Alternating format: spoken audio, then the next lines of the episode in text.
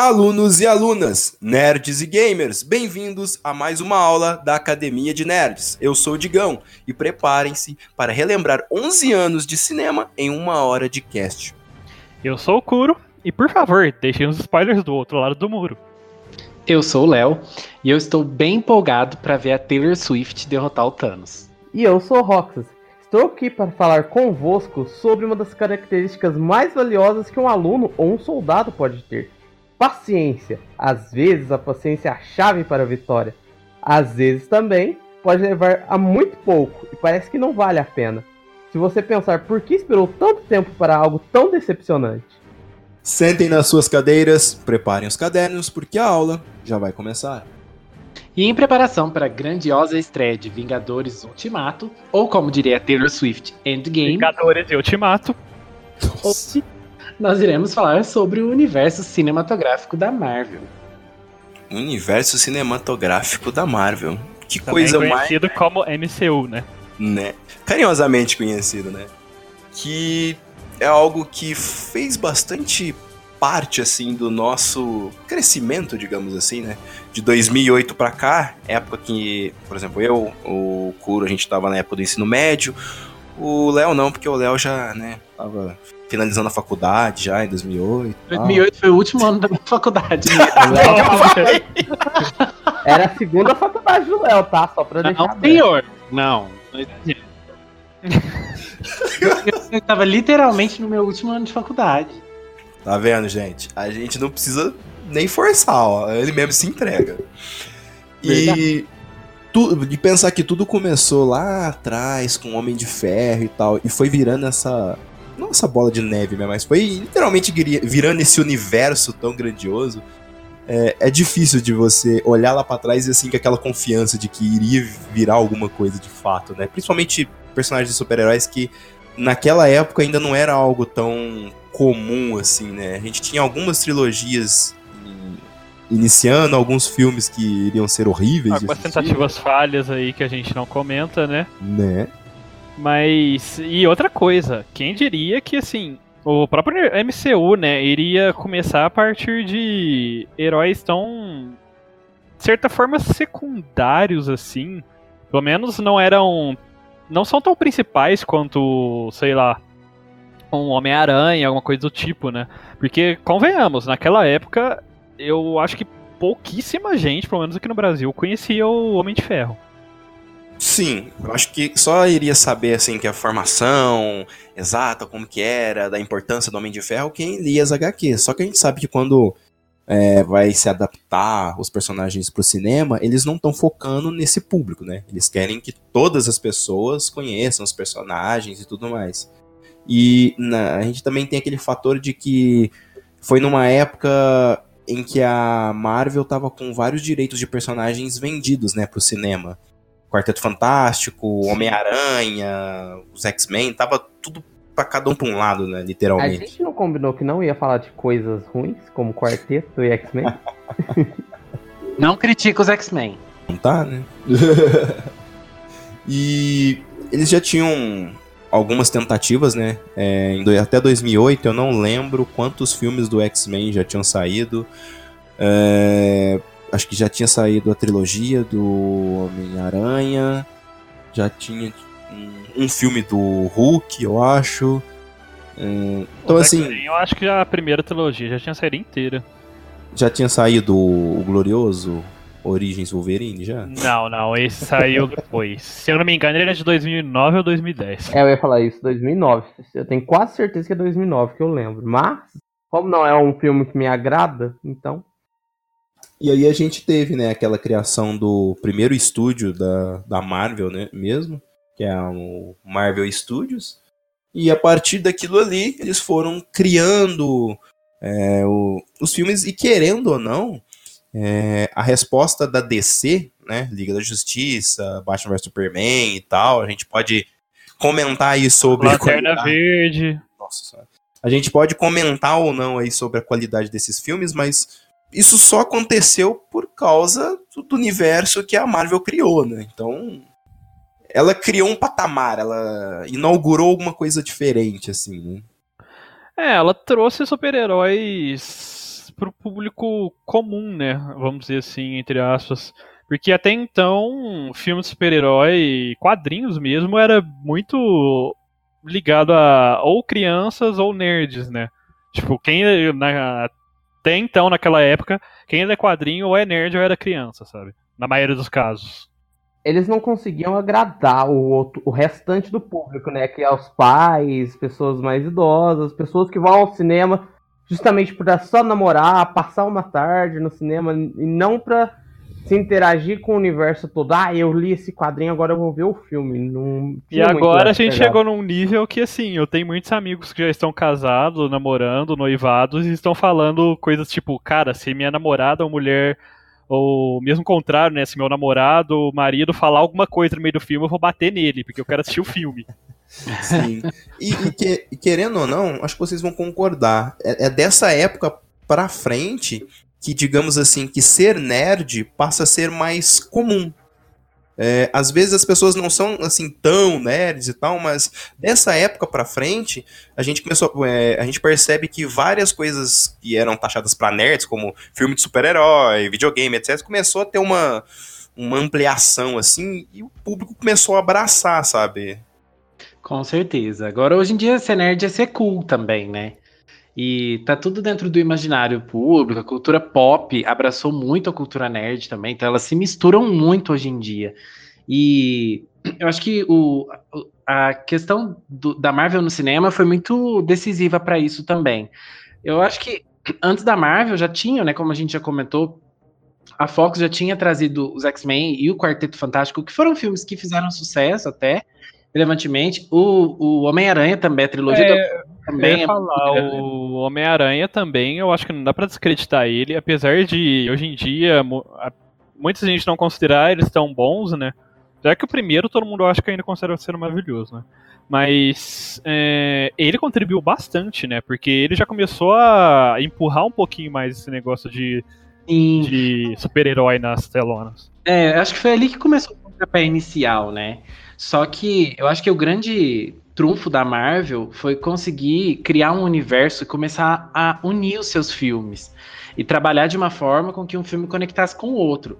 E é engraçado porque muitas vezes uma pessoa não assiste todos os filmes, mas mesmo assim ela consegue entender o universo de uma forma assim, sabe, ela consegue olhar o, o universo cinematográfico e entender mesmo sem assistir todos os filmes. Isso é muito interessante, é uma Vitória. Que, aliás, denúncia, o Léo não viu todos os filmes. Ah, não é denúncia não, tem filmes péssimos aí que eu não preciso assistir, tá? então, e, e, o que que acontece? Por exemplo, a primeira trilogia do Homem-Aranha, eu gosto bastante do primeiro e do segundo filme. Embora eu tenha vários... É, eu falo assim, ó, oh, não é desse jeito, o personagem não tem isso, não faz aquilo, o comportamento dele é diferente. São filmes bons, principalmente pra época. O problema que eu acho nesses primeiros filmes aí de Fox e Sony é alguns em específico que estragam o resto inteiro, sabe? Por exemplo, Homem, é, Homem de Ferro. Homem de Ferro. Homem-Aranha 3. É horrível aquele filme. Os Quarteto Fantástico, o primeiro eu acho ok, assim, legal e tal. Agora o segundo é de amargar. X-Men eu não, não, gosto de falar muito, porque o Léo vai querer defender muito, mas eu tenho alguns problemas com alguns filmes dos X-Men. Olha, eu gosto de X-Men a partir do momento que eles meio que rebutaram gostaram, que são eles mais novos e tal. E gostei muito do crossover depois que teve das duas franquias, né? Da franquia velha e a franquia nova. Mas tem seus problemas, com certeza, como você falou, digamos, não são os melhores filmes, mas eu não acho que chegam a ser os piores, não. É, eu já tenho uma opinião tem um pouco diferente méritos, do Hobbs. Eu gosto mais do X-Men antigo, apesar de eu não gostar do 3, eu acho, eu acho da Fênix Negra Assim, eu acho que um problema comum com a maioria desses filmes antigos era o 3, né? É, o 3 era sempre. É, tem até essa piada, né, na, nesse último X-Men é, Apocalipse. A Jean fala isso. É, sobre o terceiro filme. Mas, assim, no geral, eu gosto da, da franquia X-Men nos cinemas. Eu acho que ela tem seus defeitos, sim, com certeza. E, mas eu acho legal, eu gosto muito do X-Men 2. É um dos meus filmes de super-herói favoritos até hoje. É, eu, eu, eu não gosto, por exemplo, nesses filmes aí a gente tem, por exemplo, o último do Wolverine lá, que eu já esqueci o nome, Logan, né? Que pra mim é um dos melhores filmes aí super-heróis e tal. Ótimo, realmente. Mas, como o foco desse cast não é a Fox e não é a Sony, vamos falar realmente dos filmes que a Marvel Studios fizeram pra gente, né? Criando esse universo impressionante. Querendo ou não, fazendo a felicidade de muita criança e marmanjo, né? Ao longo dos anos. Uma, uma coisa interessante é que eles conseguiram criar um universo tão consistente, tão sólido, que mesmo quando o filme não é no mesmo nível de qualidade dos outros, as pessoas. Ele vai bem nas bilheterias porque as pessoas se sentem obrigadas a assistir para poder. Tirando o Léo, né? Que o Léo já tá velho, não consegue ficar assistindo esse tanto de filme, ele dorme no meio do filme. É, mas as pessoas se sentem meio que as pessoas meio que se sentem obrigadas, né, a assistir para poder entender ah, o que, que vai acontecer, ou só para ver a cena pós-crédito. E não só isso, né? Às vezes não não vai, né? Acaba não assistindo, mas não deixa de querer acompanhar o universo, né? Poxa, eu não assisti esse filme porque eu não acho que vai ser bom, não gostei, não é muito minha praia. Mas ainda quero acompanhar o universo porque é interessante e continua assis- consumindo os outros produtos, né? Os outros filmes, né? E a gente deve bastante, né, a esse universo cinematográfico ao qual é o nome dele? Kevin Feige, né? Isso, Que- Kevin Feige. Foi autoproclamado o maior fanboy da Marvel. Sim. Que ele é, digamos assim, hoje, falando do, do estúdio lá da- dos filmes da Marvel, ele é, digamos que, o segundo lá no comando. E que ele literalmente queria fazer no cinema o que acontece nos quadrinhos, né? Então vamos supor, Homem-Aranha, Homem de Ferro, Thor tal, todo mundo ali da mesma franquia, eles existem no mesmo universo, né? É óbvio que isso é, é, é contraditório, né? Dito tantos universos que existem nas HQs, mas vamos imaginar que estamos falando do mesmo universo mesmo, sabe? Não tem 480 outros. E era vontade dele, de poder fazer esses personagens literalmente se encontrarem, né? É, né? O sonho dele é basicamente fazer o que acontece muito nos quadrinhos, que é grandes crossovers, assim, entre personagens e séries. E ter aquela sensação mágica que realmente você tem nos quadrinhos, né? Quando você tá lendo um quadrinho, sei lá, do Wolverine e aparece alguém ali logo no começo, antes ele entra pros Avengers, aparecia alguém dos Avengers já ficava, nossa, não sei o que, demais, sabe? Então acho que era essa sensação que os que as crianças nerds de plantão aí tinha lendo os quadrinhos, ele queria passar pra todo o público no cinema, né? É, com certeza. E um detalhe que eu acho que bem interessante que ele conseguiu captar é que muitas das franquias que a Marvel não tinha, não detinha mais os direitos, como X-Men, Homem-Aranha, é, apesar da Marvel não ter muitos direitos, né, de vários personagens, de várias franquias dentro da própria Marvel para os cinemas, eles tinham os direitos ainda de muitos personagens chaves dos Vingadores. E aí eles pensaram, bom, vamos focar nessa galera aí que dá pra gente criar um universo interessante. E começaram lá em 2008 com o primeiro filme do Homem de Ferro, o Iron Man. Que pra mim é o melhor filme do Homem de Ferro é, que eles já fizeram, né? É, digamos assim, ele que abre a porta do. que na época não era chamado assim, né? Mas hoje a gente entende que era a fase inicial, fase 1 do universo cinematográfico da Marvel. É, eu também acho que é o melhor filme do Homem de Ferro, porque é o único que eu vi. É um argumento válido, é um argumento válido.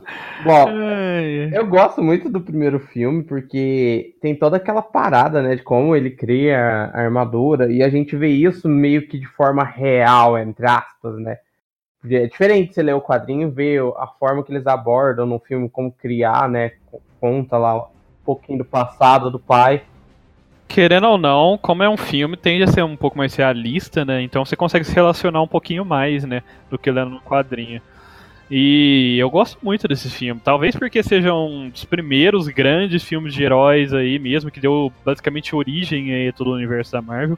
Ele tem um lugarzinho especial aí pra mim, porque, é, como vocês falaram, é um bom filme. Foi o melhor filme do Iron Man, pra mim também. E a partir dele a gente já começa a ver todo esse universo ser construído aos poucos, né? E a gente tem uma essa pitadinha aí, como Rox existe, um pouquinho mais de realismo, entre aspas, assim, do dos, dos super-heróis mesmo, né? Porque a gente vê ele sofrer ali, consegue se relacionar com os problemas dele, apesar dele ser um playboy rico, filantropo, blá, blá, blá. É, eu acho que tem um- uma série de fatores que fizeram desse filme tão interessante, assim. É, é a aparição do primeiro personagem, é um filme que é diferente porque todo mundo se lembra do final do filme ele falando ah, eu sou o Homem de Ferro pra todo mundo. Então ele era aquele herói que totalmente, assim, pra quem não lia as HQs, né? Todo mundo vai olhar e se espantar com aquilo, né? Falar, cara, acabou de assumir identidade É. um herói? Como assim, né? É, que geralmente os heróis tentam ocultar, né, a identidade deles pra não prejudicar a família, os amigos, bem Assim, ele não que a gente não veja ele pagando por isso futuramente, mas. mas ele não tava preocupado com isso na hora, né? E e ele era, tipo assim, ele tinha uma história mais simples, assim, sabe? Ele ia direto ao ponto, ele não ficava enrolando, querendo fazer muita coisa. E eu lembro que ele tinha uma trilha sonora muito legal, sabe? As músicas combinavam, principalmente nos trailers, assim. Virou até meme, uma musiquinha que ele, ele soltava um míssil pequenininho, assim, num tanque. Aí ele virava de costas, assim, ia andando, depois o negócio explodia tudo. Foi muito, muito legal. E foi, em tese, o primeiro filme que veio com aquela fórmula de cena pós-crédito, né? É a fórmula que hoje em dia se mantém e parece que nos últimos tempos anda crescendo, né? Porque naquela época era uma cenazinha, hoje em dia tem filme que tem duas, três. E agora tá aparecendo até na concorrente, né? Outros estúdios estão usando disso, né? Porque é uma coisa que prende o pessoal até o final, né? É, então, eu acho. Tem gente que não gosta, mas eu acho uma forma interessante, assim, de. de interagir com o público de certa forma. E ao mesmo tempo fazer o público ler também as pessoas que participaram no filme, né? Porque querendo ou não, não são só os atores que estão ali que participaram no filme, os diretores. Tem um- muitas vezes centenas de pessoas que participaram na produção do filme e que os nomes só ficam ali nos créditos e assim, quase ninguém vê. E é uma maneira de deixar você mais interessado para ver o próximo, né? Seja, por exemplo, no caso da Marvel, o próximo filme da, da franquia, da, do universo do MCU, ou o próximo filme daquele super-herói, enfim. É, você fica intrigado para ver o que vai acontecer dali para frente, né? Eles sempre fazem alguma cena impressionante nesse sentido. É, e naquele filme, a cena pós-crédito crédito falava sobre a- o, o processo de, de ativar lá os Vingadores, né? Então você já sabia o trajeto que eles iriam fazer com esses filmes, né? Sim. E, e aí, tanto que depois. É um filme que teve uma bilheteria até boa, né? É, pra época, sim, e pra um, um filme de super-herói na época foi boa a bilheteria. É, foi 585 milhões. Ele teve uma nota de 7,7 por aí. Então foi um filme bom, né? E aí depois dele, né? Mas também no mesmo ano, a gente tem aquele filme do. Aquele filme que a Marvel quer que você esqueça que foi O lançado. Incrível Hulk 2008. Que, né, aquele com o Edward Norton, né? Cara, eu não consigo lembrar o rosto dele, pra você ter ideia, do ator que fez. Você nunca assistiu o Clube da Luta? Não, não me vem à cabeça. Não Mas, lembro. Digão, Hum, qual que é a primeira regra do Clube da Luta? verdade, já quebramos. Exatamente. E a, gente, e, e a gente não vai falar sobre o Clube da Luta nesse cast, porque vai que alguém ainda não assistiu, né? Vai saber. Enfim, é, o filme do Hulk, cara, os filmes solos do Hulk são complicados. Muito complicados. Tanto que ele tem uma bilheteria bem abaixo, eu acho que do esperado, né? Ele faturou, É, eu acho que. acho dos- que dos filmes da Marvel, assim, contando com esse universo MCU, de certa forma, eu acho que ele foi de longe o pior até hoje em bilheteria. Ele, tem, ele teve faturamento de 263 milhões. E ele teve médias de nota de 6.2, 6. ponto alguma coisa. Não funcionou. Eu pessoalmente não acho um filme horrível, não acho um filme ruim. Ele tem seus momentos bons. Mas é, realmente é um filme muito esquecível, eu acho assim. Eu- inclusive, muita gente nem lembra que esse filme existe. Eu mesmo, apesar de não achar ele horrível e tudo mais, eu vira e mexe e esqueço que esse filme existiu, né, na verdade. Eu, eu vou ser bem sincero, eu acho o Hulk desse filme, visualmente falando, sabe, a computação Uhum. gráfica, mais legal que os, É. os Hulk atual. Eu acho ele mais imponente, sabe? Você tem mais Sim. medo dele. Ele tem uma cara mais de mal, assim, né? É. Tipo, eu sou uma besta incontrolável mesmo. É que ele, por mais que os, aqueles filmes mais antigos ainda, os do Hulk, que não contra pra Nossa universo, é, aí- ele tinha aquela cara feiona, ele era um coisa bizarrão mesmo, Uhum. entendeu? E agora ele tem uma coisa muito humana, tipo, não é um Hulk que a gente assusta de ver. É Eu só acho um que, cara assim, fortão verde. É, em partes é pela própria evolução do personagem, né? Sim, Ah. sim, sim. Mas eu falo assim, o- os filmes antigos me lembram mais do que esse, por exemplo. Eu, eu- muito mais fácil eu lembrar do Hulk morrendo lá, tomando um tiro, do que eu lembrar do que, que acontece nesse Hulk de 2008. Eu não consigo me lembrar. Tem uma coisa interessante, né, Digão, sobre esse Hulk, que foi a mudança do ator, né? Sim. Então, o que acontece? Esse, esse ator que fez. Porque o Hulk já foi três personagens, três atores do cinema, né? É, desses, dessas leva nova, né? A gente não tá considerando da série antiga, nem daqueles filmes antigões que tinha, porque a gente nem era nascido. Enfim, o Léo era, mas enfim. É, tem aquele filme que, eu, se eu não me engano, é de 2002, 2004, que não vingou nem um pouco. Ele era uma mistura meio que com um quadrinho no meio do filme, ficou muito estranho. É porque se vingasse ia ser um Vingador. É, com certeza. E nesse era o Edward Norton. Só que o que aconteceu? Tem uma briga, assim, dele com a Marvel. Ele é um cara meio difícil de lidar, sabe? Ele queria fazer as coisas de um jeito, o diretor e o pessoal lá não queria que fosse daquele jeito, e aí eles optaram por escolher outro ator. E pra é, fazer os filmes lá. Até porque tinha um lance que os direitos de filmes solo, né, mesmo participando do universo da Marvel, se eu não me engano, até hoje são da Universal.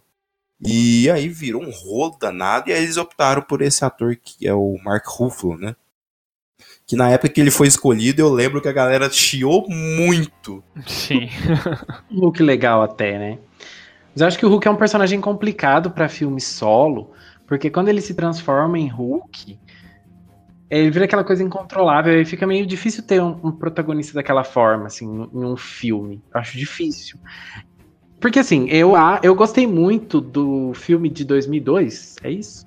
Com Eric Bana.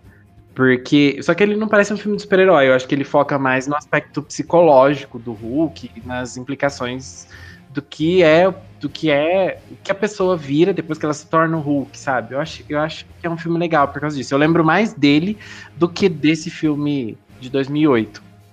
A única coisa que eu lembro desse filme de 2008 é a Liv Tyler.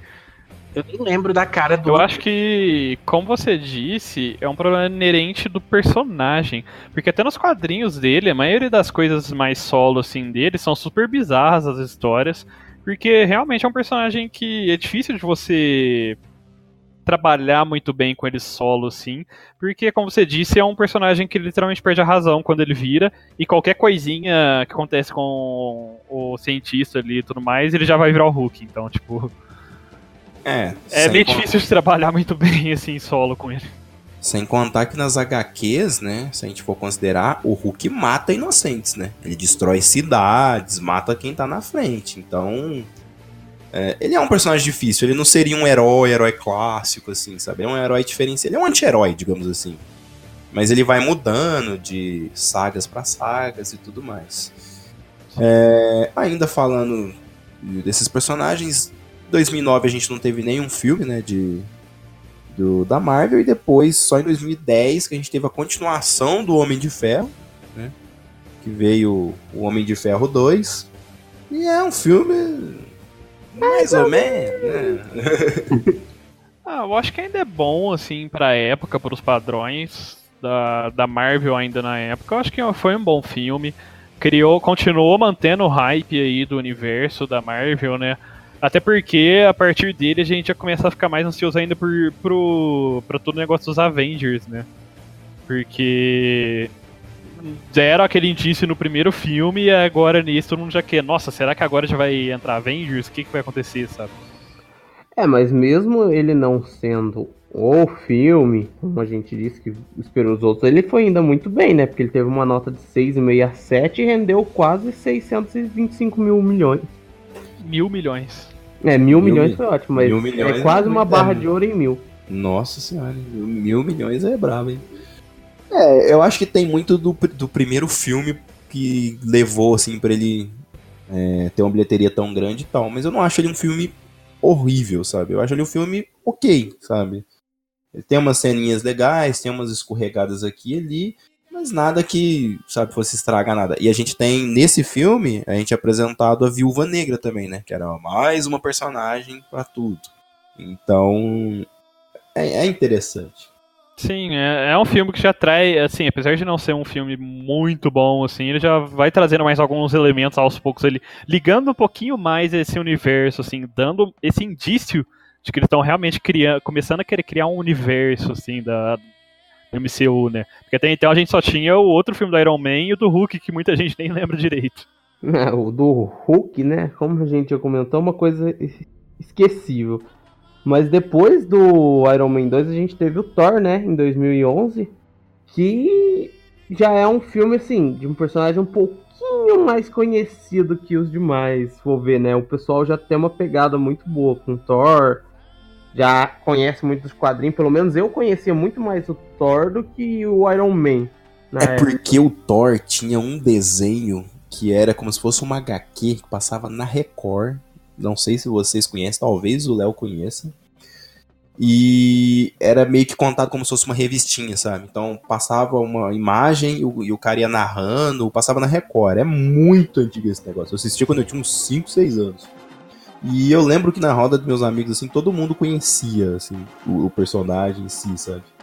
O filme não é uma, umas mil maravilhas, né? Ele é um filme eu acho que o que contribui também para muita gente conhecer é porque, querendo ou não, é um personagem da mitologia, né? Então, mesmo que indiretamente, muita gente já tinha ouvido falar dele, né? É, é, e eu concordo, eu acho que esse filme foi bem mais ou menos, bem apagado, assim, na verdade, né? É, não é que seja um filme ruim, mas na época ele foi muito apagado. Tanto é que eu acho que é quase unânime, assim, a galera considera um filme bem as continuações que deram pro Thor já foram melhores, assim, bem melhores. Mas é porque eu acho que ele sofre um pouquinho do problema do Hulk, apesar de ser meio diferente, mas acaba sendo parecido, que ele é um personagem que não é muito bom solo. É, tanto, até nos quadrinhos, né? Ele nunca foi um personagem que teve muita popularidade solo. Ele é um personagem que sempre é melhor trabalhado, tem uma dinâmica melhor quando tá com outros heróis, né? É porque o Thor, da forma como ele é realmente, ele é aquele personagem que fala de forma diferente, sabe? Então, assim, ele é do jeito que ele é em Asgard e tudo mais. Então, ele é um personagem um pouco diferente. Ele tem algumas histórias que são legais e tal, mas normalmente é legal de você ver o quão foda ele é perto dos outros Vingadores, sabe? Essa dinâmica Sim. deles é melhor. E no mesmo ano, depois a gente já teve o Capitão América, né? Que aí já veio com aquele título que chamou a atenção, o primeiro Vingador.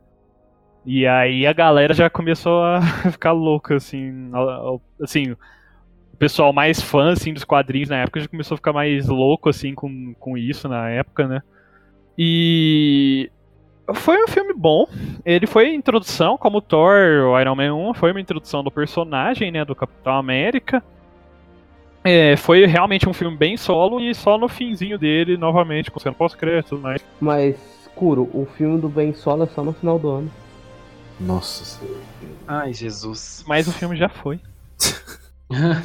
então, o primeiro Capitão, ele tem média de nota de 6.9, ele tem uma bilheteria um pouquinho melhor que a do Hulk, né, 370 milhões.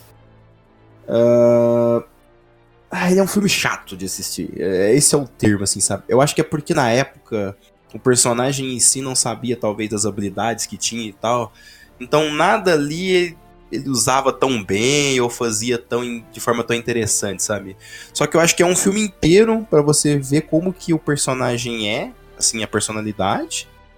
E a cena pós-crédito que é literalmente quase que o começo do primeiro Vingadores, assim, digamos. E eu acho que uma coisa que contribui também para esse filme, pro Capitão América no geral, é porque ele é aquele personagem perfeitinho, né? Ele é aquele personagem que é para ser o bastião da, da honra, da bondade, não sei o quê. Então. E hoje em dia eu acho que muita gente não gosta muito mais desse tipo de personagem, porque são personagens que você não consegue se identificar tão bem. Que convenhamos, no mundo que a gente está hoje em dia, é quase impossível você achar uma pessoa que é 100% altruísta, não tem um lado ruim, ela é sempre bondosa e tudo mais.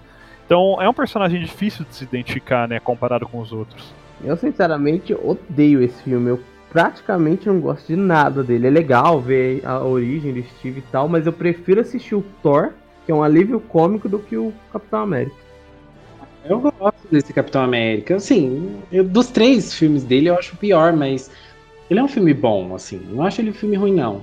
Eu acho ele um filme bom de introdução e o Chris Evans é muito bom como Capitão América. Desde o começo ele sempre foi muito bem.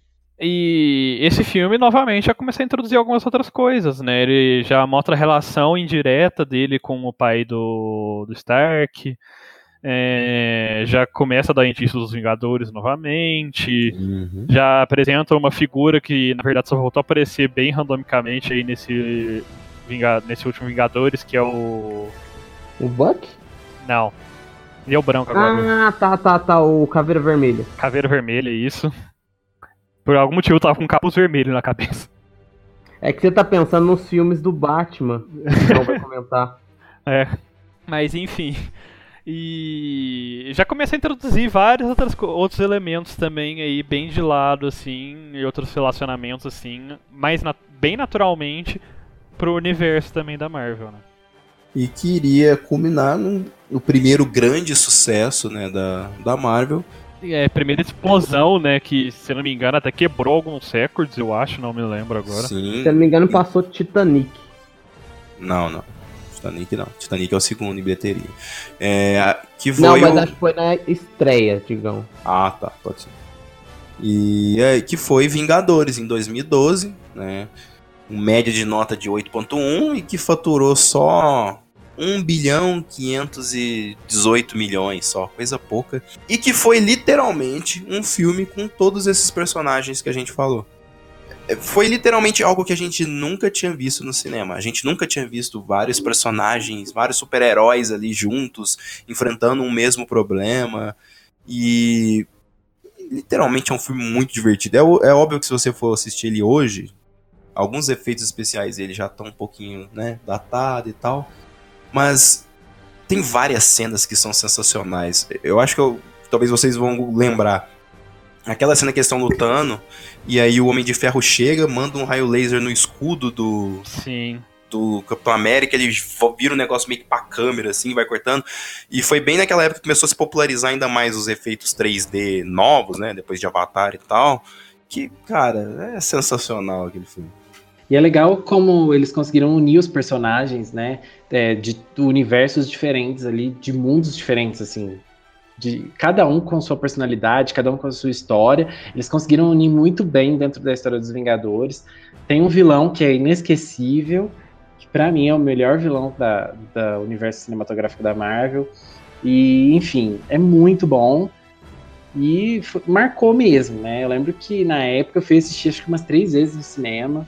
Realmente muito marcante, não dá pra esquecer.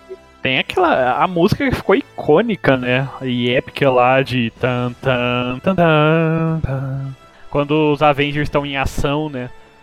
E eu acho que esse filme marcou muito assim, a história da bilheteria, do cinema e dos quadrinhos. Eu acho que vai ser um filme que vai, ficar, vai, vai ser um marco, assim, com o passar dos anos aí. Pra tudo, sabe? Quadrinho, universo nerd, cinema, muitas coisas. Porque realmente ele é o que vingou aí. o, todo esse universo to- é, de HQs, né? Nos cinemas, né? Trouxe pro mainstream aí, finalmente, essas coisas. É, se ele, não, se ele não tivesse funcionado, não existiria o universo cinematográfico da Marvel mais. Morreria ali. Sim, provavelmente. Eu espero não estar confundindo o filme, mas eu acho que é nesse que tem aquele meme. Não meme, né? Que virou um meme que o Hulk pega o Loki e bate ele pra É todos os esse. lados. Todo É, mundo mandava mesmo. aquele gif pra tudo quanto é lugar. Pony God! Pá, pá, pá. A cena é maravilhosa. Bom, isso com Vingadores se encerrava ali a fase número 1, um, né, de do universo cinematográfico, e logo depois, né, em dois- no próximo ano já, que começaria a ser meio que um padrão, né? Todo ano começaria a ter filme da Marvel dali pra frente, né? Então, dali pra frente todo ano tinha filme e tal. E dali pra frente a gente tem, logo de cara em 2013, né? A gente tem Homem de Ferro 3, né? Que se você olhar as bilheterias, ele, né? 1 bilhão, 214 milhões. Olha, esse filme só tem bilheteria porque o povo tá hypado por causa dos Vingadores. Porque não dá pra salvar esse filme. É, eu detesto esse filme. Eu acho que é o pior filme da Marvel. Eu só não digo pior porque existe um certo outro inseto, né? Mas. É o pior filme, sim. O Kuro tá causando hate aí nos próximos filmes de insetos. Aham, comentar. sim. Roxas, você não pode falar de hate. Né? É o mais haterzinho daqui. Mas, é, esse filme eu acho que, assim, nem eu que sou muito fã do personagem, desde os quadrinhos, não consigo defender muito. É, foi bem. É, ruinzinho. E já que a gente tá falando de bomba, vamos falar de uma outra bomba, que é o segundo filme do Thor, que também saiu em 2013, que é o Thor The Dark World. É outro filme maravilhoso pra você rir. Ponto. Não, esse filme, pra mim, a única coisa boa desse filme é a estagiária, que é a a Jane Foster. Eu acho que esse filme vem nos mostrar novamente como que o Thor não consegue funcionar muito bem solo em um filme, sabe? Exatamente. Porque ele é um personagem que boa parte do, do, da, assim, do que define a característica dele é como o Digão já disse, ele é aquele personagem que vem de outra, outra realidade, bem dizer, né? Apesar de ser um outro mundo só, ele vive uma realidade totalmente diferente lá, né? Entre deuses e tudo mais. E boa parte do que define ele como personagem é esse choque de cultura dele e de poder também com os outros personagens. E num filme solo não tem como ele mostrar muito esse choque, assim, de, de, de coisa que muitas vezes é usado como livro cômico até, né? E vira só, como o Roxas disse, um filmezinho pra rir, assim, praticamente. É divertido de ver, por exemplo, ele vendo uma- alguém usar o, sei lá, o micro-ondas perto dele, sabe? Ele Sim. fica, ele fica assustado, ele fica tipo, como assim tal? E acaba que ele não tem essa. Porque eles fizeram, querendo ou não, um Thor muito diferente. A gente vai falar sobre isso principalmente no 3. Que ele vai pra um outro lado totalmente. É, então o personagem, assim, eu não sou lá muito fã do Thor como personagem HQ. Nunca foi um personagem que eu desse tanta bola e tal. Mas ele tem a sua importância e tal. Só que nos filmes ele realmente sozinho não funcionava, sabe? Não, não dava. Tanto que quando você colocava ele nos filmes dos Vingadores, era muito divertido ver ele. Era muito legal. Nos filmes só, não dava. Eu acho que ele é um dos meus personagens mais favoritos, não por causa dos filmes deles, justamente por causa dos filmes que ele participa. Os filmes, ele faz aquela pegada dos filmes ficarem com uma comédia boa. Mas solo é um filme que você vê sessão da tarde, não é um filme pra você ir no Exatamente. cinema, te envolver com o filme. A- Até assim, nós vamos comentar, mas o terceiro também não, não dá. O terceiro, vamos deixar pra comentar quando chegarmos nele, mas. Ai, ai. É... Depois dele, a gente já entra em 2014, se não me engano, com o Capitão América, né? Primeiro. Sim, Soldado, Soldado Invernal. Invernal. Nossa senhora, esse filme é bom demais. Rapaz do céu. Diferente do primeiro, ele é muito bom. Totalmente diferente do primeiro, cara. A primeira coisa que eu gosto muito desse filme são as cenas de luta. Pra mim, são uma das melhores aí, sabe? É umas lutas muito. Eu não, eu não sei explicar. São muito bem coreografadas, são rápidas, tem golpes fortes. É, parece que o personagem tá mais acostumado agora com as suas habilidades e tal, então ele faz umas- uns negócios muito divertidos. Esse filme é muito bom, sabe? Aquela cena do elevador, pra mim, é sensacional. Eu acho que uma coisa também de, de muita gente ter gostado bem mais desse filme já do Capitão América é porque ele já traz uma outra faceta do próprio Capitão América, né? Que ele já não. Ele já traz algum question, al- alguns questionamentos da, da sociedade e dele mesmo, né? Sobre bondade, o que é certo, o que é moral é moral. Então eu acho que já deixa de ser aquele filme sobre um personagem 100% bonzinho que tá lutando contra o bem e passa a ser um personagem que tem que tomar decisões, é, às vezes, certa forma até imoral, pra tentar acreditar no amigo, porque acha que aquilo realmente é o certo no final, sabe? É principalmente por causa que ele é um cara que dormiu o quê? 40 anos, eu nem lembro quanto tempo passa. Ele tem 90 anos, se você for comparar, é, então, analisar. Ele acorda num outro mundo, é outro mundo para ele. Então as decisões dele são diferentes do, das pessoas, a visão dele é outra, né? Ele tem que retratar isso de alguma forma. É assim, é que o, o que o Kuro quer dizer é que, tipo assim, o personagem, ele come, por exemplo, a Shield, ela acaba se tornando, digamos, que como se fosse um assunto político, sabe? A Shield quer prender um personagem, que é o Buck, né, que volta lá, e ele tá, literalmente, ele sabe que o Buck tá com, sei lá, uma lavagem cerebral, um negócio, e ele quer proteger. Só que até então ele não tem literalmente nada pra, pra provar, né? É só gut feelings, assim, né? Ele só tem certeza que aquele amigo dele nunca faria aquilo e quer confiar e quer tentar achar alguma prova de que ele tá certo. Só que até então, como ele não tem provas e tal, ele tem, que to, tem todo esse conflito já mais moral, mais político, assim, nesse filme, né? E aí eu acho que isso já traz um, uma jogada muito melhor pro filme, para um filme, para um herói que não tem tantos poderes assim, né? Pelo menos não tem tantos poderes chamativos, né? Porque ele é só super força, resistência e tudo mais. Já já combinou muito mais com ele e que é o que eu espero que se a gente tiver o filme solo aí da Viva Negra seja mais bem nessa pegada mesmo. É, e o legal também desse filme dele é que já começou um pouquinho de crossover, né? Não é só o Capitão América, tem outros personagens da, do universo cinematográfico da Marvel que também fazem parte, que também estão é, na ação. E, é, mostra que é um universo vivo, né? É, isso eu achei isso muito legal. E ainda em 2014 a gente tem o primeiro filme do, dos Guardiões da Galáxia, que é um grupo de super-heróis um pouquinho obscuro, não tão eu, eu vou fazer uma pergunta. Quem aqui conhecia Guardiões das Galáxias e quem achou que esse filme fosse ser bom na época? Eu achei que esse filme ia ser uma bosta. Eu achei que esse filme ia ser uma bosta. Eu só conhecia por nome, mas os personagens Nada, acho que talvez o Groot eu tinha visto em algum lugar, mas tipo, insignificante, não era nada. O que eu sabia de Guardiões da Galáxia nem era essa versão de verdade de Guardiões da Galáxia. Porque essa versão aí que foi pro cinema, ela veio a ser formada, criada mesmo, acho que em 2008, por aí. A versão que eu não que eu conhecia, que eu já eu tinha ouvido falar, era um outro, assim, outro grupo que não tinha nada a ver, sabe? Um negócio. É muita história para contar, enfim. É, eu já até tinha ouvido falar, até lido algumas quadrinhos em que eles apareciam, porque eles já fizeram algumas. Eles já tiveram bastante contato até com os Vingadores, né? Tanto que o Stark passa um tempo com eles e tudo mais. Mas eu também achei que esse. Assim. Na época eu fiquei bem. What? Tipo, o que que eles estão tentando fazer, sabe? Eu também não botei fé nenhuma nesse filme na época. Ah, eu achei que esse filme ia ser uma, uma, uma bosta, mesmo. Eu falei, nossa, esse filme vai dropar muito, vai ser horrível. Sim, eu acho que a maioria das pessoas, tanto é que afetou bastante a bilheteria dele, porque eu acho eu que. Eu ia falar isso. Se as pessoas achassem que ele fosse ser tão bom quanto no fim ele acabou sendo, ele teria tido uma bilheteria melhor.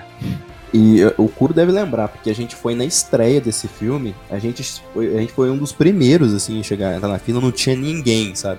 Aí de repente é. chegou uma galerinha, tá, mas fez uma fila normal, sabe? E quando a gente saiu do cinema, cara, que a gente... sensação Sim, cara. diferente.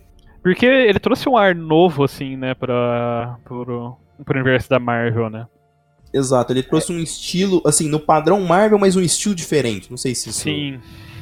faz sentido. É, e tem a trilha sonora dele, né, que é inesquecível. É, que é inesquecível, é muito boa. O Digão mesmo vira e mexe, eu vejo ele escutando ali no Spotify Sim. ou em outras coisas da trilha sonora. E é legal que encaixa com a história do Star-Lord, né? A trilha sonora encaixa com a história dele muito bem. Nossa, isso ficou muito legal. E já dava aquele puxão pro espacial, né? Assim, a gente já tinha tido contato, mas um, um puxão pro espacial do universo. Do e não que já não tivessem dando indícios antes nos outros filmes, né? como o do Thor, mas agora a gente já começa a ter uma certeza um pouco maior da relevância para as joias do infinito em todo o universo da Marvel. Uhum. Porque é nesse filme em que ela tem o maior, maior relevância, de certa forma, né? É, literalmente a gente vê uma em, em ação, assim, de uma forma mais clara pra gente, né? A gente vê o quanto ela é difícil até de você segurar uma, quanto ela é poderosa, né? E a gente iria ter mais noção ainda no próximo filme, né? Que ia sair em 2015, que seria a continuação dos Vingadores, né? Que é o Age of Ultron lá. É Era de Ultron em português? Acho que sim. Isso, é a Era de Ultron. Que é um filme, eu acho que divide bastante opinião do pessoal, né? É. Eu particularmente gosto do filme, não acho que é dos melhores, mas ele tem algumas cenas boas e tem uma parte da comédia que é bem marcante, né? Que trouxe lá dos quadrinhos, que é o pessoal tentando levantar o martelo do Thor, né? Ele foi bem nas bilheterias, né? 1 bilhão e 400 milhões. Foi bem. É, ele foi um sucesso de bilheteria. Mas pra mim, ele é um dos piores filmes da Marvel e a maior decepção, porque eu tava com a expectativa muito alta depois do primeiro. É, então, eu não acho que esse filme seja ruim. Porém, é, eu- todo mundo, eu mesmo, tinha tanta expectativa em cima dele, porque era a continuar, era um segundo filme dos Vingadores, então era uma segunda união de todos ali novamente, sabe? E já tava começando a criar expectativas ali com a aparição ali recente da, da do Infinito mais ativa ali no Guardiões das Galáxias. Então já tava começando a criar assim um, um hype assim aos poucos. E eu acho que a expectativa ficou tão grande que o filme não conseguiu entregar para essa expectativa, né? Eu não acho que seja um filme ruim, mas ele não entregou o para a expectativa que foi criada. E além disso, ele era um filme que tinha muitos elementos interessantes, né? Por exemplo, é, o Ultron, cara, é um vilão muito foda nas HQs, sabe? Então a gente já foi também com isso em mente, sabe? Nossa, um vilão, né? E ele é um vilão totalmente genérico no filme, sem propósito nenhum, sabe? É, nos, nas HQs ele tem. Você percebe o motivo para ele odiar a humanidade e querer destruir e tudo mais. Agora no. No filme eu passo a impressão só de que, sei lá, ele foi criado, ele passou meia hora na internet, viu muito meme ruim e resolveu destruir a humanidade.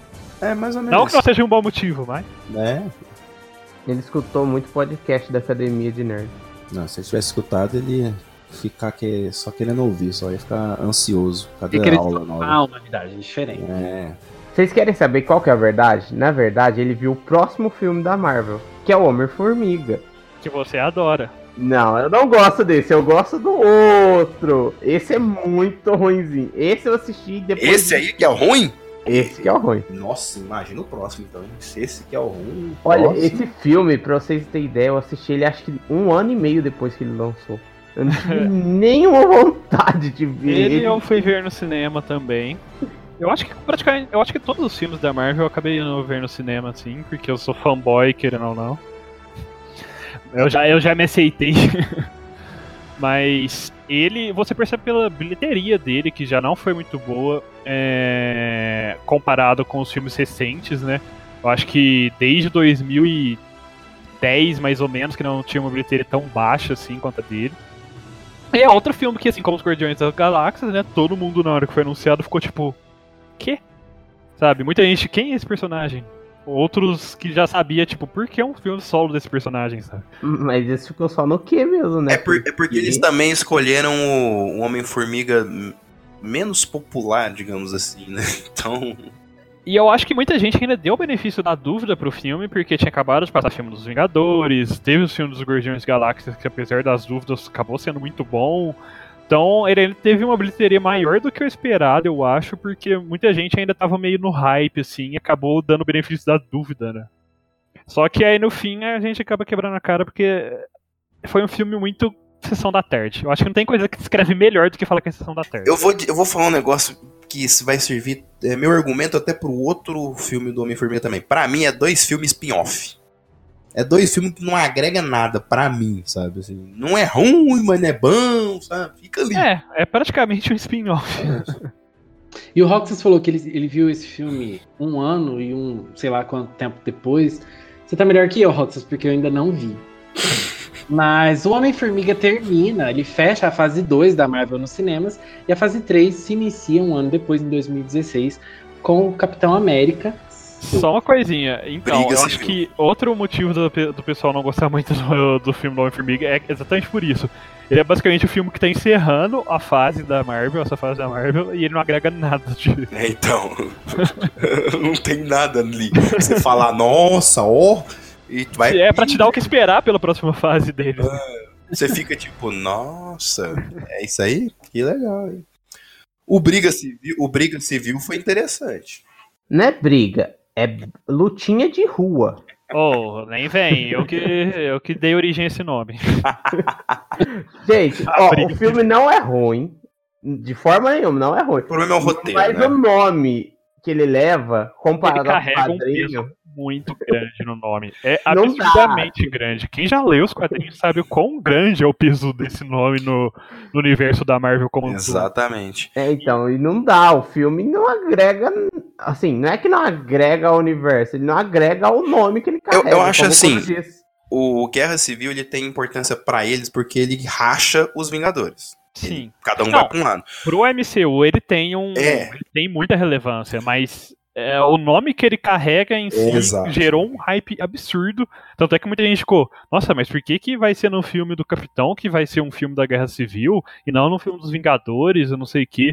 Porque ele é um filme, assim, é um arco do- dos quadrinhos que tem muito peso. Exatamente. E, e o, o que mais me incomodou é que se você pegar no começo do filme, eles estão lá, né, falando sobre o Tratado de Sokovia. Eu acho que é, é isso que chama o país lá que acontece, que acontece todo o rolo. Que surge a partir de, de um caso que teve lá, né, de destruição e tudo mais, e os Vingadores, apesar de tentar salvar lá o pessoal, acabou causando muita destruição também e criou todo esse clima ao redor do mundo de que, tipo, talvez eles não sejam tão heróis. É, aí no começo do Guerra Civil, a Vânia lá vai lá e acaba tendo que explodir uma bomba pra cima e acaba matando umas crianças, um negócio assim. Beleza, só que isso, todo esse racha de nossa, vocês precisam se registrar, fazer os negócios aqui e ali e tudo mais, é só no começo do filme. É, Depois, ninguém dá bola pra, aquele, pra assinar aquilo lá, é cada um por si, Deus por todos e vamos aí. É, eu acho que assim, a, resolução dele, né, o motivo de cada um ficar de um lado e tudo mais, ficou muito ficou meio obscuro. Assim, até explicam alguns e tal, mas é meio corrido, sabe? Eu acho que deveria ter sido um, um- todo um arco essa Guerra Civil, tipo uns três filmes, talvez individual, Capitão América, Civil War 1, sei lá, ou com algum outro nome, é, Iron Man, aí algum outro título também, e, e e desenvolvendo né, todo esse arco da Guerra Civil ao longo de uns dois ou três filmes. Porque ficou muito conteúdo realmente para um filme só. Porque, como você É. disse, tem toda. Tem, tiveram que criar um motivo para a separação, a discussão, o motivo de cada um querer escolher um lado, é, o motivo da briga em si, e aí de repente jogaram personagens como o Homem-Aranha ali do nada assim e tal. E o Pantera próprio, Negra surgindo. Sim, o Pantera Negra, que tem, nem teve filme solo nem nada, só apenas surgiu ali. O Homem-Formiga mesmo tá ali perdida. Muito perdido. Ele, ele tem zero motivos praticamente pra estar num dos lados, mas tá ali também, sabe? Então é um filme que ficou bem, sei lá, divisor de águas, assim. Apesar de que ele foi. é, o público no geral gostou bastante do filme. eu- E eu, acho que no geral acabou sendo um bom filme pro universo mesmo. É, eu gosto muito desse filme, eu achei ele bem legal na época que eu assisti. Eu acho que ele tem um ritmo muito frenético, eu gosto disso em filmes em geral. E as cenas de ação dele ficaram legais, aquela cena final da. a- final não, aquela luta que tem os dois times, uma luta. Icônica, assim. Nossa, ficou muito bom. Ah, Então, não, nesse quesito o filme ficou maravilhoso. O Stark querendo o brinquedo de volta, né? É, aquela cena final também do, da angústia do Stark descobrindo a verdade, o, o Steve Rogers ele também é, mostrando que, o passado negro que ele escondeu, bem dizer, né? Então, eu acho que é um filme icônico de certa forma, mas eu acho que ele falhou em entregar o peso verdadeiro do que é a Guerra Civil nos quadrinhos, porque ela é enorme, ela traz muitas questões sociais e políticas também no, no- nos quadrinhos que até hoje tem muita relevância. E. É, não sei. É como eu disse, realmente só não conseguiu entregar o, o que prometia, vamos dizer assim. E aí, ainda em 2016, a Marvel lançou um outro filme de um herói novo, tá, pelo menos pro MCU, que é o Doutor Estranho, que é um outro filme solo e que não fez tanto sucesso quanto os seus É antecessores. porque eu acho que ele foi muito estranho, né? Sabia que ia falar isso. Foi muito estranho. Mas ele foi bem até nas bilheterias, né? Ele não foi um fracasso. Assim. Ó, eu vou defender ele porque em Guerra Infinita ele mostrou que ele é um mago supremo, tá?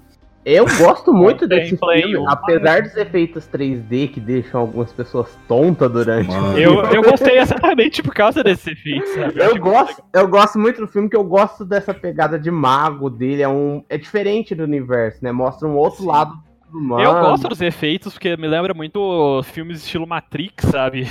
então, Sim, sim.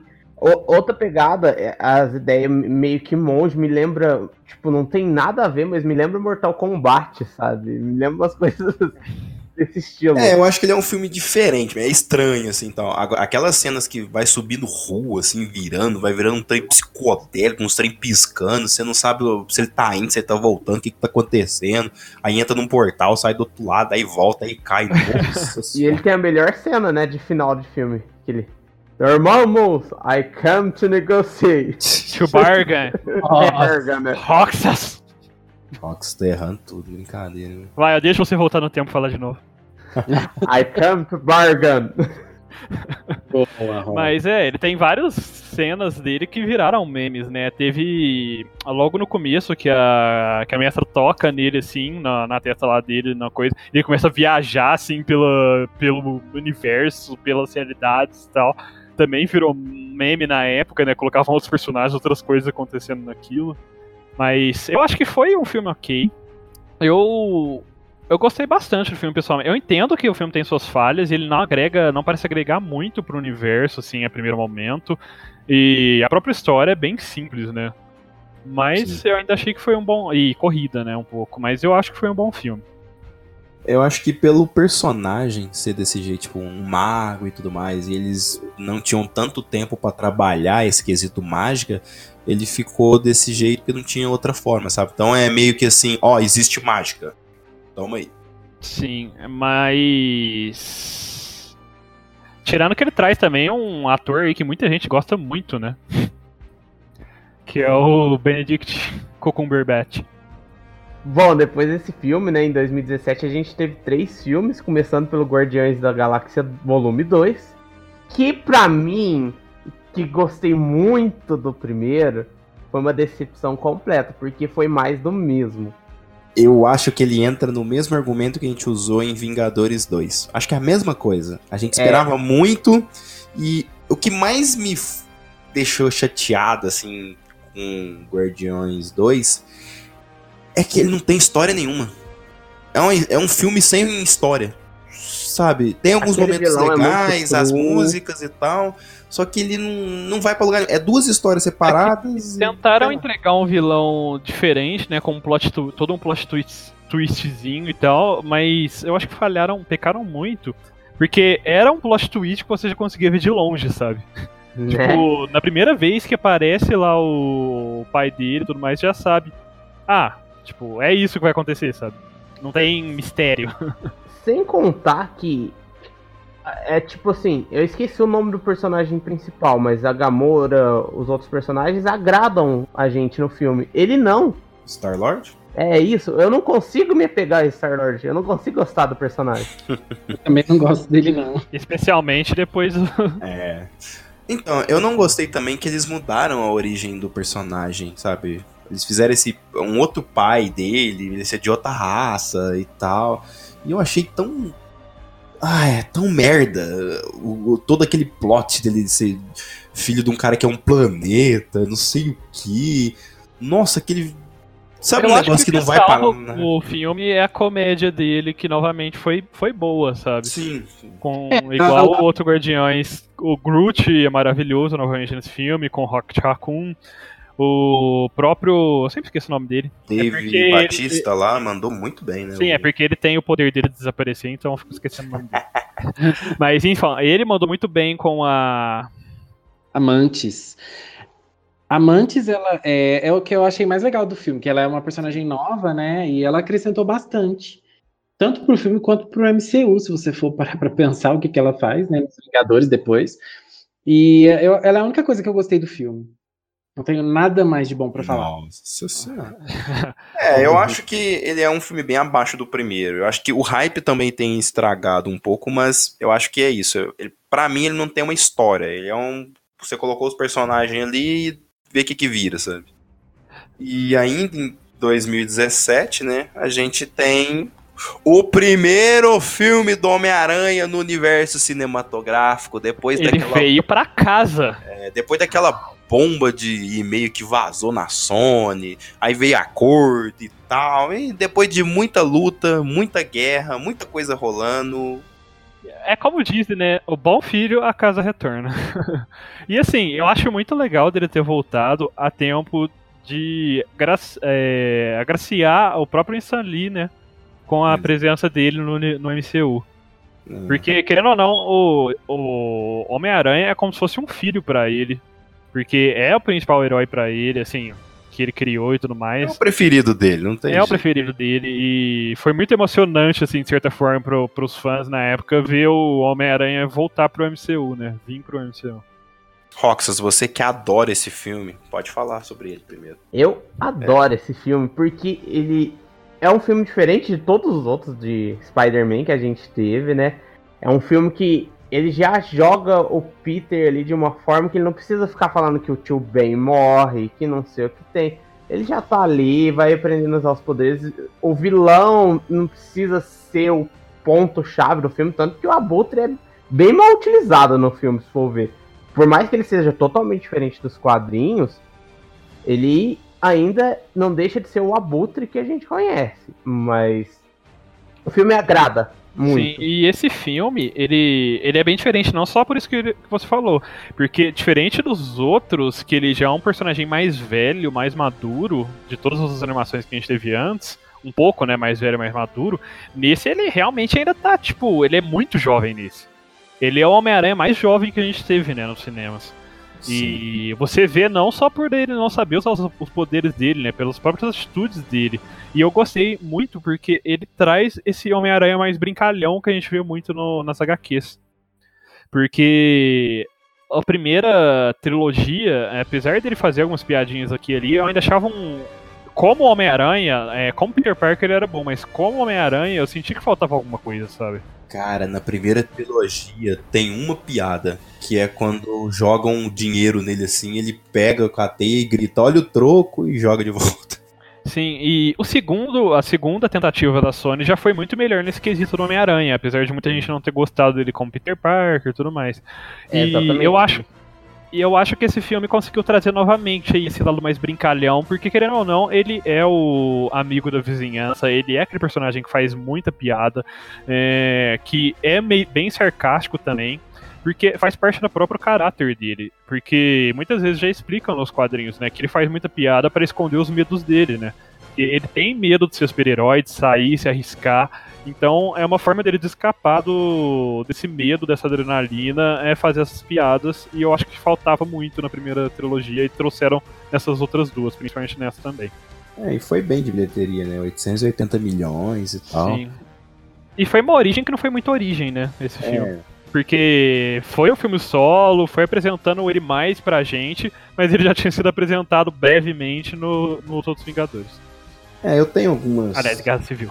Eu tenho algumas críticas, enfim, assim, ao, ao filme, algumas coisas, mas não acho que seja necessário comentar aqui. Sim, assim. é... é, não, o filme é longe de ser perfeito, e mas eu acho que pra uma- um filme bem, entre aspas, de origem, assim, e bem leve, assim, eu acho que foi bom.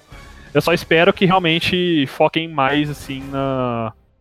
No, no vilão e nele salvando o mundo e tudo mais, essas coisas no próximo filme, né? E que ele aprenda a dar soco, né? Porque tá precisando. Sim, ele use mais os poderes dele, né? Uhum.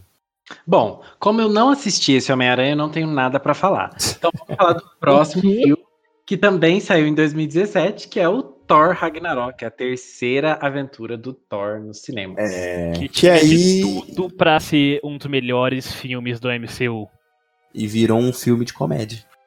Sim, e que um Ah, final bem gente, vai fraco. falar que vocês não gostam do teatrinho no começo do filme. Nossa, Nossa, aquela cena é muito legal. É muito legal. Não, então, o- a comédia do filme é ok e todo o resto. O problema pra mim é o desenvolvimento do, do vilão e da trama ao longo do filme e no final. É porque nada se leva a sério naquele filme. Exatamente. Nada se leva a sério. Porque a, a, o vilã, a vilã desse filme, pra mim, é uma das melhores vilãs que a gente Exatamente. tem. E assim, não dá para levar. É, é, o que o Digão falou, não dá para levar a sério. Parece que tudo é piada. Eu acho que Sim. esse filme parece um clipe da MTV. Você tá assistindo um clipe o filme. É muito colorido, é muita ação. É... Eu acho que o maior pecado desse filme é que ele não desenvolve a trama. Basicamente começa com o filme. Ela chega, tira todo mundo lá de Asgard, fica dona da porra toda.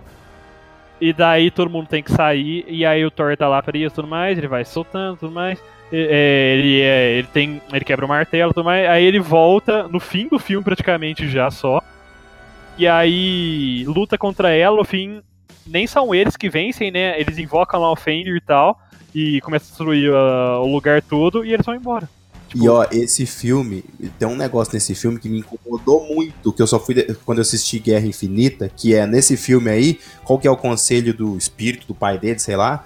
Você não é o, o senhor do, do martelo, você é o senhor do trovão, você que é o poder e tal. Aí chega no Guerra Infinita, ele perde, o que, que vai fazer? Vou fazer outra arma porque, né, tô precisando. Mano. É, mas, ah, isso... mas eu, eu acho justo até, porque, querendo ou não, a ameaça que ele viu no, naquele filme é, é muito maior. Ele vê que nem sendo o filho do, do Deus do Trovão tudo mais, ele não. ele não conseguiria, sabe? Mas eu acho que esse filme serviu para uma coisa assim, que foi dar um power up no Thor. Porque a partir desse filme ele realmente começa a atuar a como. Thor. a ser o uhum. Thor mesmo que a gente tá uhum. acostumado nos quadrinhos. Que ele é foda, ele sabe e ele solta raio pra caramba.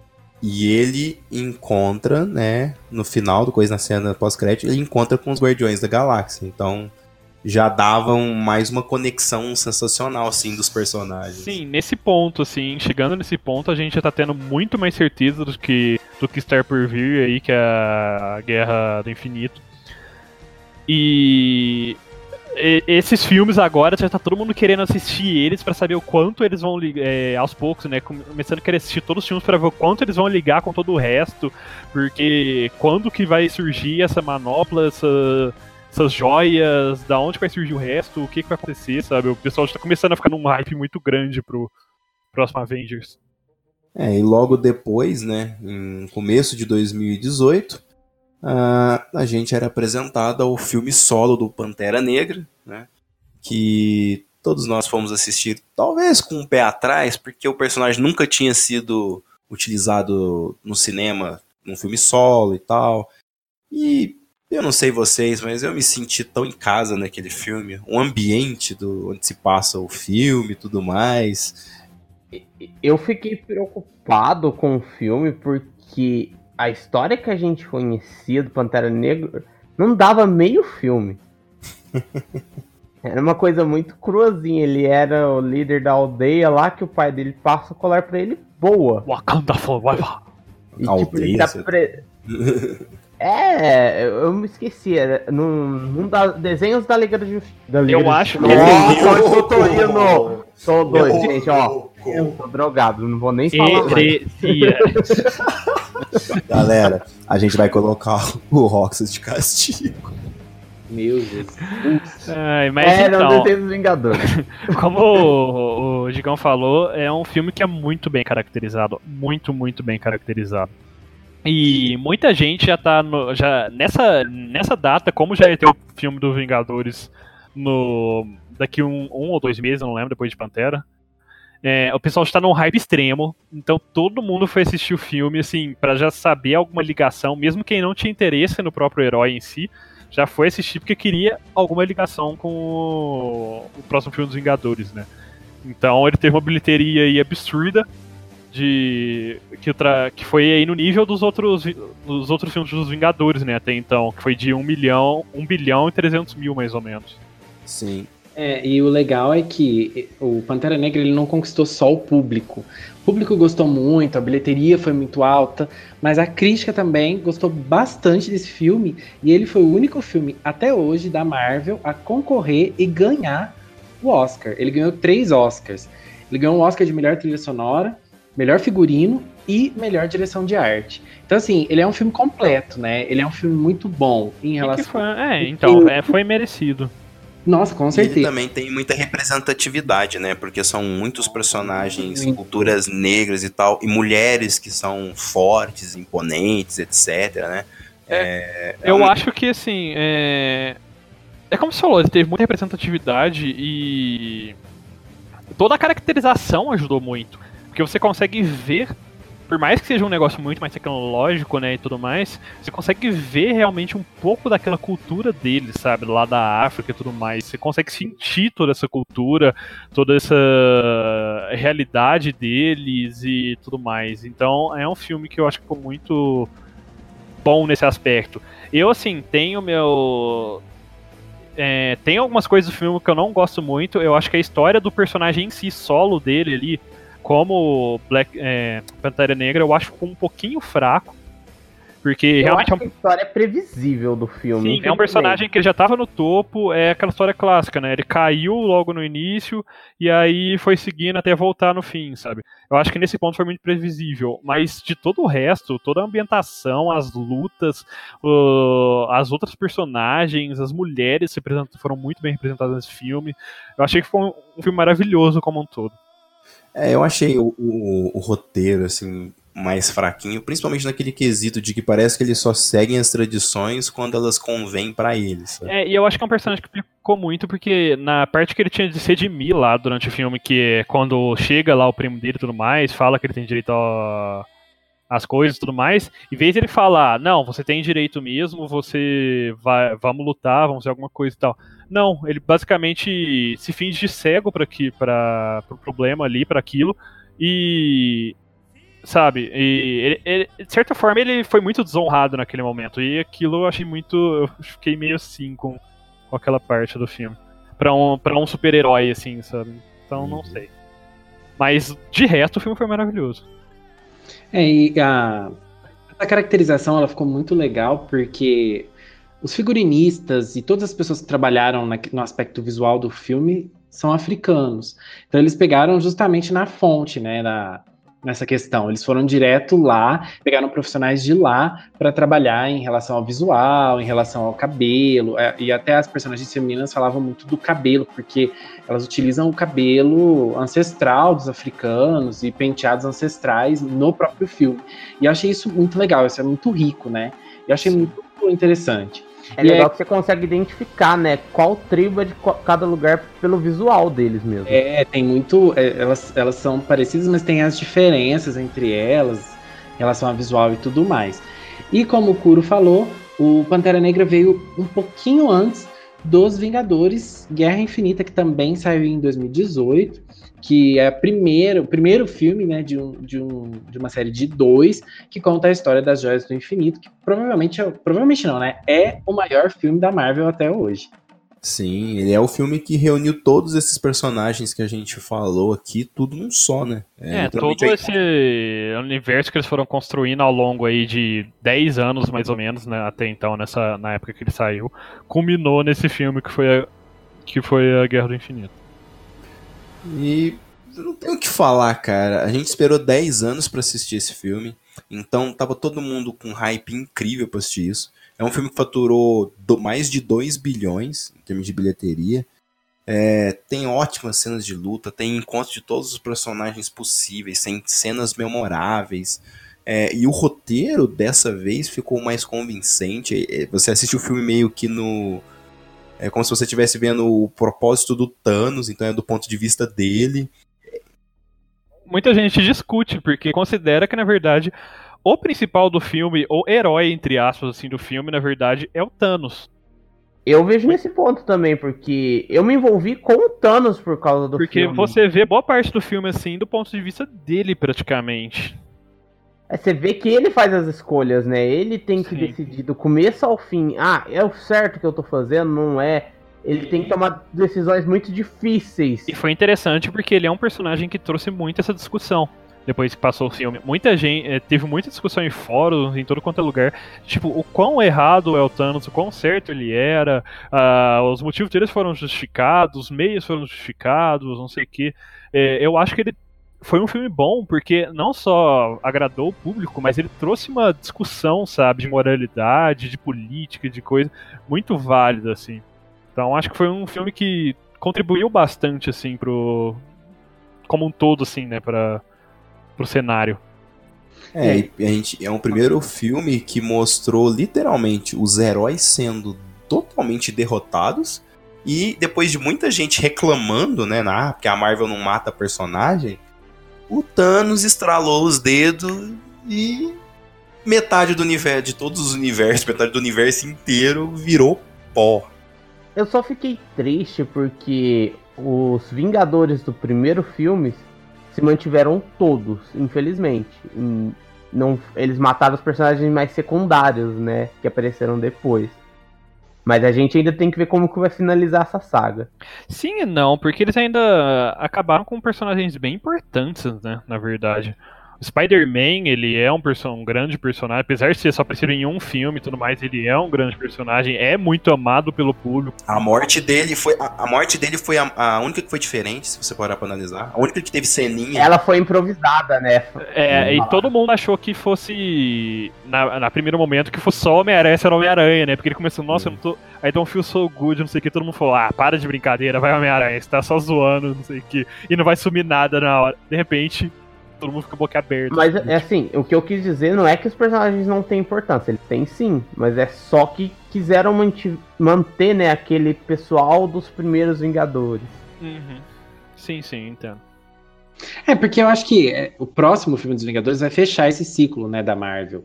E aí eles quiseram manter esse time original para tentar trazer um pouco da nostalgia do primeiro filme também. E espero que no próximo filme tenham Vingadores! A luta! Ou algo do tipo. Ou um avante já. Pode ser, mas tem uma chamada aí do Capitão América ou de algum ou do Iron Man, sabe, de algum dos principais ali, uma chamada para ação dos Vingadores. Né? Bom, e depois de Guerra Infinita, ó, oh, cuidado. todo mundo animado, a gente teve também em 2018 Homem-Formiga e Vespa.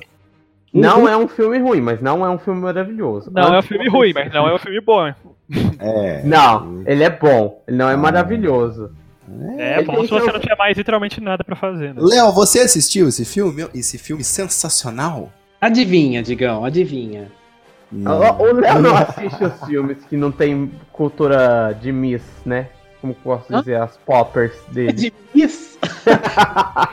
eu odeio Miss. Tipo, essas coisas de Miss, eu morro de preguiça. Não, mas olha, eu vou falar. O filme não é ruim, mas ele não agrega tanto. Não ele nada, agrega o final. Agrega, o final do nada. filme ele agrega. Tem nada de importante aqui.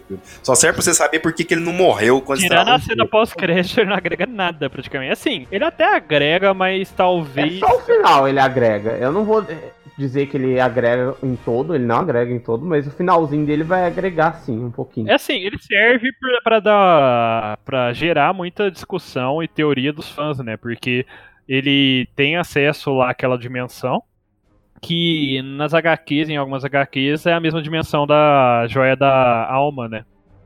Então começou a gerar muita discussão aí dos fãs, né? E teorias. Mas tirando esse fato e a cena pós-crédito, assim, que é ligada a esse fato já, eu acho que não agrega praticamente nada ao universo. É mais depois de um filme tão importante e que, assim, abalou tanto o universo da Marvel como todo.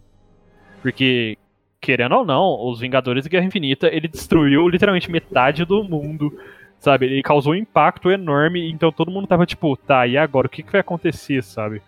Que que, que que vai acontecer até o próximo filme? E aí, de repente, eles falam que vai ter um filme de Homem-Formiga e Vespa e todo mundo fica...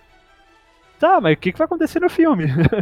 e aí, é basicamente, como o Dicão falou logo no começo, um spin-off, sabe? Ele se passa antes do, do Guerra Infinita, cronologicamente, e só no, no pós-crédito que, na verdade, ele liga com Guerra Infinita. Exatamente. É, e é mais ou menos isso que vai acontecer com o próximo filme do universo Marvel, que é o último, na verdade. Que Exatamente. É o... Que na verdade esse, esse último cronologicamente deveria ser o primeiro, né? É, antes dos Vingadores né? ele deveria ser o primeiro, primeiro de todos os filmes é, da Marvel. É, só que, relembrando... Capitão nós... América é o primeiro. Nós já gravamos um cast... Falando de Capitão Marvel. Então se você quiser saber tudo que a gente tem para falar sobre Capitã Marvel, ouve o cast lá, porque lá a gente explica tudo aqui. Aqui a gente vai fazer um resuminho bem básico.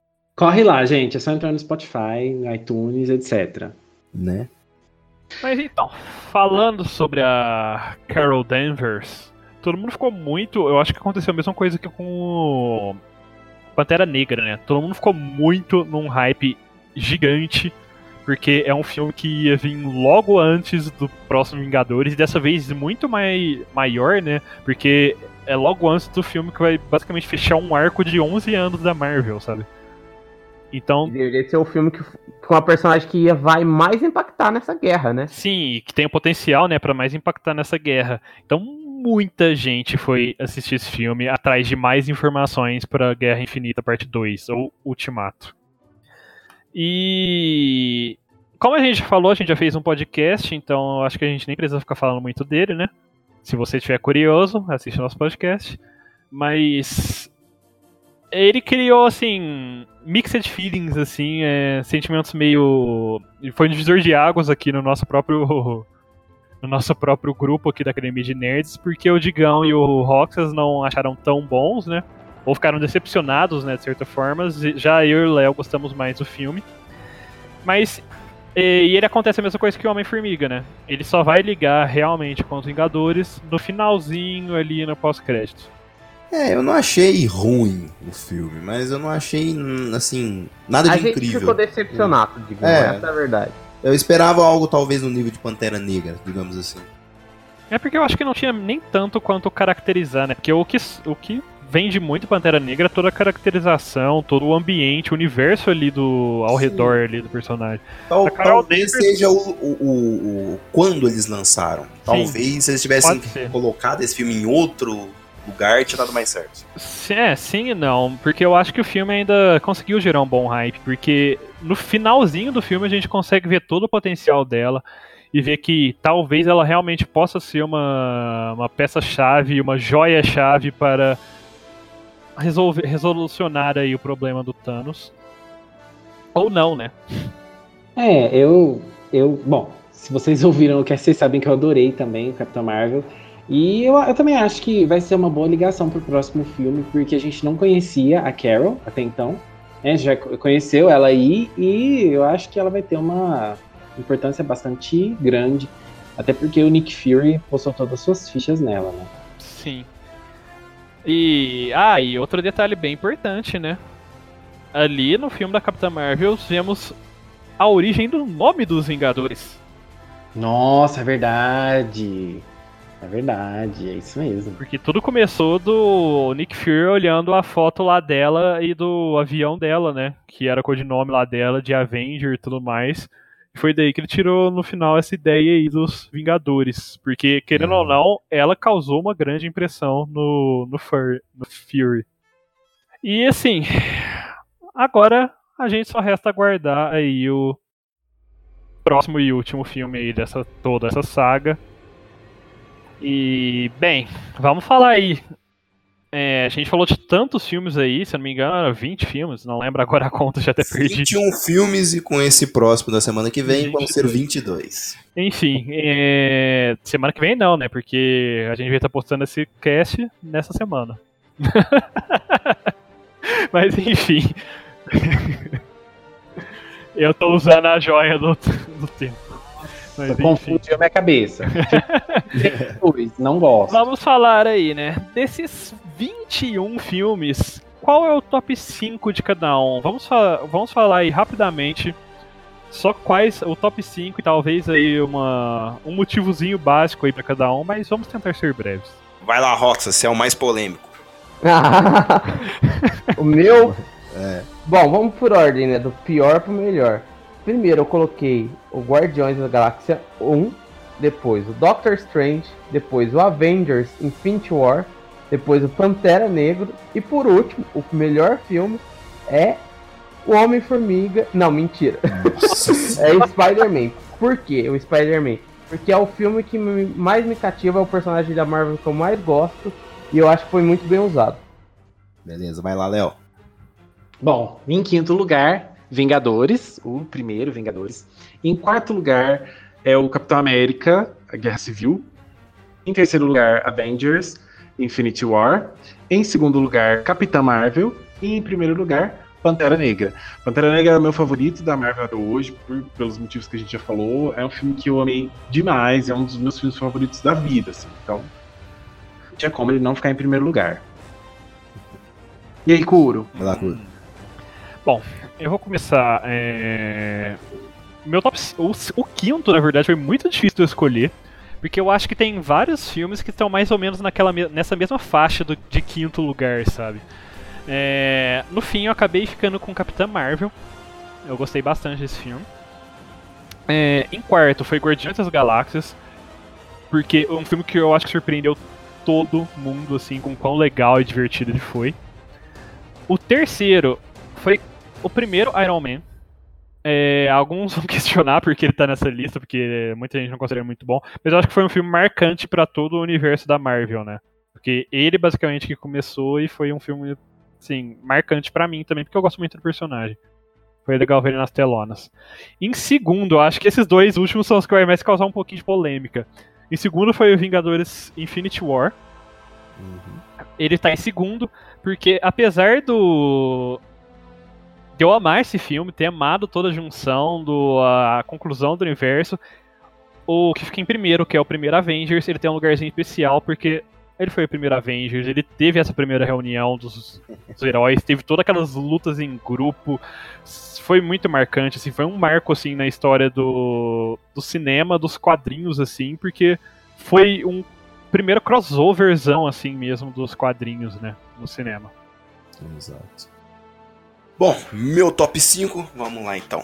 Em quinto lugar, Avengers, porque foi a, a, primeira vez que esses personagens se reuniram, então tem uma importância muito grande para mim. É, em quarto lugar, Guardiões da Galáxia 1, era um filme que eu não estava esperando nada, me surpreendeu totalmente. Em terceiro lugar, Guerra Civil, embora ele não tenha um roteiro impressionante e tal, eu gosto muito das cenas de luta. Eu acho que elas são sensacionais e elas acabam carregando o filme nas costas. Em segundo, Capitão América 2. É o meu filme favorito do Capitão. Me divirto muito. Toda vez que tá passando eu reassisto. E em primeiro lugar, para mim, não poderia ser diferente. Guerra Infinita. Por... É, poderia ser, poderia ser. Guerra Infinita, porque foram 10 anos esperando para assistir aquilo, sabe? Então é um filme que aconteceu tudo que a gente não imaginava e que a gente tava querendo ou não ansioso para assistir.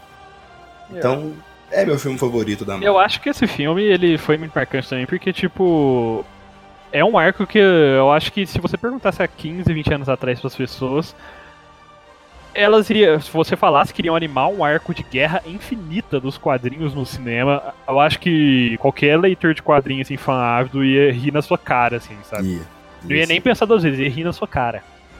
Porque é um arco que é muito grande, muito importante ali nos quadrinhos e bem difícil de adaptar, sabe? Sim, sim. Mas é isso, a gente deu nosso top 5 aí cada um. Vocês, se vocês tiverem um top 5 também aí de vocês, postem nos comentários aí, fala pra gente. A gente pode eh, compartilhar aí também com os outros alunos da academia aí, se você fizer seu dever de casa bonitinho. Mas antes de finalizar, é, vamos falar aí o que, que cada um espera do, da conclusão dessa saga, né? Do finalzinho dessa saga. Eu esperaria algumas mudanças significativas no próprio universo algumas coisas em alguns personagens eu não gosto tanto, sabe? Por exemplo, essa versão do Homem-Aranha que não tem problema nenhum com a identidade, que todo mundo sabe quem ele é, eu gostaria que fosse, tivesse alguma coisa que eles fizessem que mudasse isso, sabe? É, então eu espero assim mais um embate emblemático. Eu acho que vão ter alguns sacrifícios, não sei como nós vamos reagir a isso, mas eu tô bem positivo. Eu acho que vai ser um filmaço, acho que vai ser o melhor filme disparado na Marvel. Sim, é, e aí pra galerinha que tá escutando, né, pros alunos, nenhum de nós viu nenhum dos spoilers que soltaram essa semana. É, então a gente tá falando no achismo mesmo, viu? Não achem que a gente tá dando spoiler do filme. É, eu Exato. espero que esse filme seja tudo que ele prometa, né? Porque, diferente do, da Capitã, eu não quero me decepcionar de novo. Eu tô com as expectativas bem altas também para esse filme, não posso negar. O hype tá lá em cima, tô muito ansioso. E, assim, eu não sei o que esperar da história dele, mas a minha maior expectativa para o MCU é a inclusão dos X-Men. Quem sabe um dia? Quem sabe um dia. O nosso Logan, digo, Hugh Jackman, já disse que só voltaria pro, a fazer o papel de, de Logan se, se, se, se os X-Men se unissem né, no MCU, né? Mas a minha expectativa, assim, não dá pra esconder o hype, cara. Eu acho que essa altura não dá pra esconder o hype. Só, como o Chicão já disse, 11 anos com isso. Você tá doido. Esse é o segundo filme, vai concluir não só o arco da Guerra do Infinito, mas também como todo esse. essas fases que a, que a, que a Marvel já trouxe até agora no MCU, vai concluir o MCU de certa forma, né? Um ponto dele. Então acho que não dá pra esconder o hype, eu tô com muito hype também. Eu acho que vai ser um filme maravilhoso. Talvez ele peque em não entregar algumas coisas. É possível. Mas eu não acho que ele vai desapontar. Eu acho que vai ser muito difícil ele desapontar a gente. E. ah, Não tem muito o que falar do filme. eu acho que vai ser um bom filme, tô muito esperando. Mas é isso, pessoal. É, comentem aí também o que, que vocês estão esperando pro próximo filme, pro Ultimato, como o próprio nome já diz, né? E, se postar filme, é, spoiler, eu te mato. É Ultimato 2. e, Léo, tem dever de casa pra passar pra eles hoje? Com certeza. Primeiro dever de casa de vocês é dar uma olhada na internet e ler sobre a teoria de que a Taylor Swift vai matar o Thanos. Porque Nossa ela postou várias coisas nas redes sociais dela do dia 26 do 4, que é o dia da estreia do filme. Então preparem-se que a gente vai ter uma surpresa. Mas, Léo, a gente já assim. sabe como ele vai perder. É com Não. a formiga, né? Aí o Kuro falou. A teoria do Homem-Formiga, não tem como. E vocês falaram que o Homem-Formiga não tem importância. É, realmente. É, mas bem, é, É isso aí, gente. Toda segunda-feira nós postamos episódios novos da Academia de Nerds. Então segue a gente nas redes sociais, dá uma olhada no nosso Facebook, segue a gente no Instagram, segue a gente no SoundCloud, no Spotify. Agora estamos também no iTunes, no Castbox. Enfim, segue a gente lá no seu local preferido para acompanhar todos os posts e as novidades. Toda segunda tem aula e ouve a gente sempre. E manda e-mail pra gente. A gente tá querendo ler algum e-mail de vocês, mas até hoje nada. Contato arroba academiadenerds.com.br E bem, antes de finalizar essa última aula, eu queria pre- apenas prestar uma homenagem ao nosso querido Stan Lee. É, não vou ler exatamente o que ele comentou, porque o vídeo dele tá na íntegra na internet, mas vou apenas parafrasear o que ele disse. É, porque é uma coisa que eu acho muito interessante, né? Esse vídeo dele. Porque ele mesmo diz que os quadrinhos, na verdade, são, ref- é, são reflexo do mundo que a gente vê pelas janelas. E o mundo, como a gente sabe, está sempre mudando. Mas o que nunca muda é o jeito que a gente passa as histórias dos heróis pra frente. Porque elas têm espaço pra todos, se- independente do gênero, religião ou raça, todos são representados nos quadrinhos, nas histórias. E essa pessoa do seu lado, esse homem, essa mulher, são todos seus irmãos e somos todos parte de uma grande família que ele considera que é família humana. Excelsior para todos e tenham uma boa semana. Por hoje é só, pessoal. Classe dispensada.